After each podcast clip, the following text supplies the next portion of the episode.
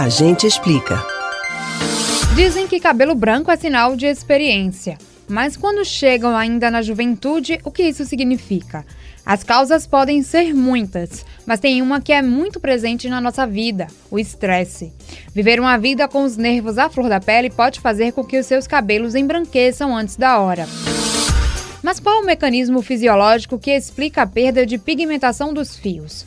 Um estudo científico conseguiu explicar. É a chamada reação de fuga e luta do corpo, controlado pelo sistema nervoso simpático. Em momentos de perigo, nosso cérebro dispara grandes doses de hormônios.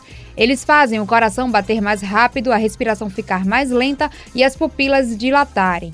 Em situações de estresse constante, é como se estivéssemos sendo lembrados a todo tempo pela nossa central de comando para ficar em alerta. O problema é que receber esse estímulo tem um efeito colateral. Faz as células do folículo capilar que produzem o pigmento que dá cor às madeixas entrarem em parafuso e começarem a morrer. Quem comanda tudo isso é um hormônio chamado noradrenalina, produzido em excesso em situações estressantes. Primeiro, ele faz com que os melanócitos armazenados no bulbo capilar fiquem a mil por hora. Depois, exaustas, essas células começam a morrer.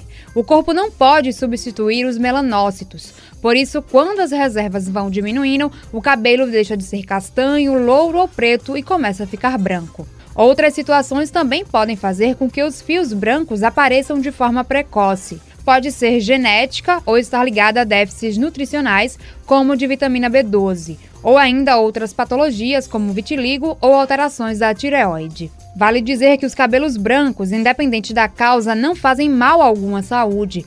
Claro que se o motivo é estresse em excesso, você deve se cuidar para não desenvolver problemas mais sérios. Você pode ouvir novamente o conteúdo do Agente Explica no site da Rádio Jornal ou nos principais agregadores de podcasts Spotify, Google e Apple Podcasts. Camila Brandão para o Rádio Livre.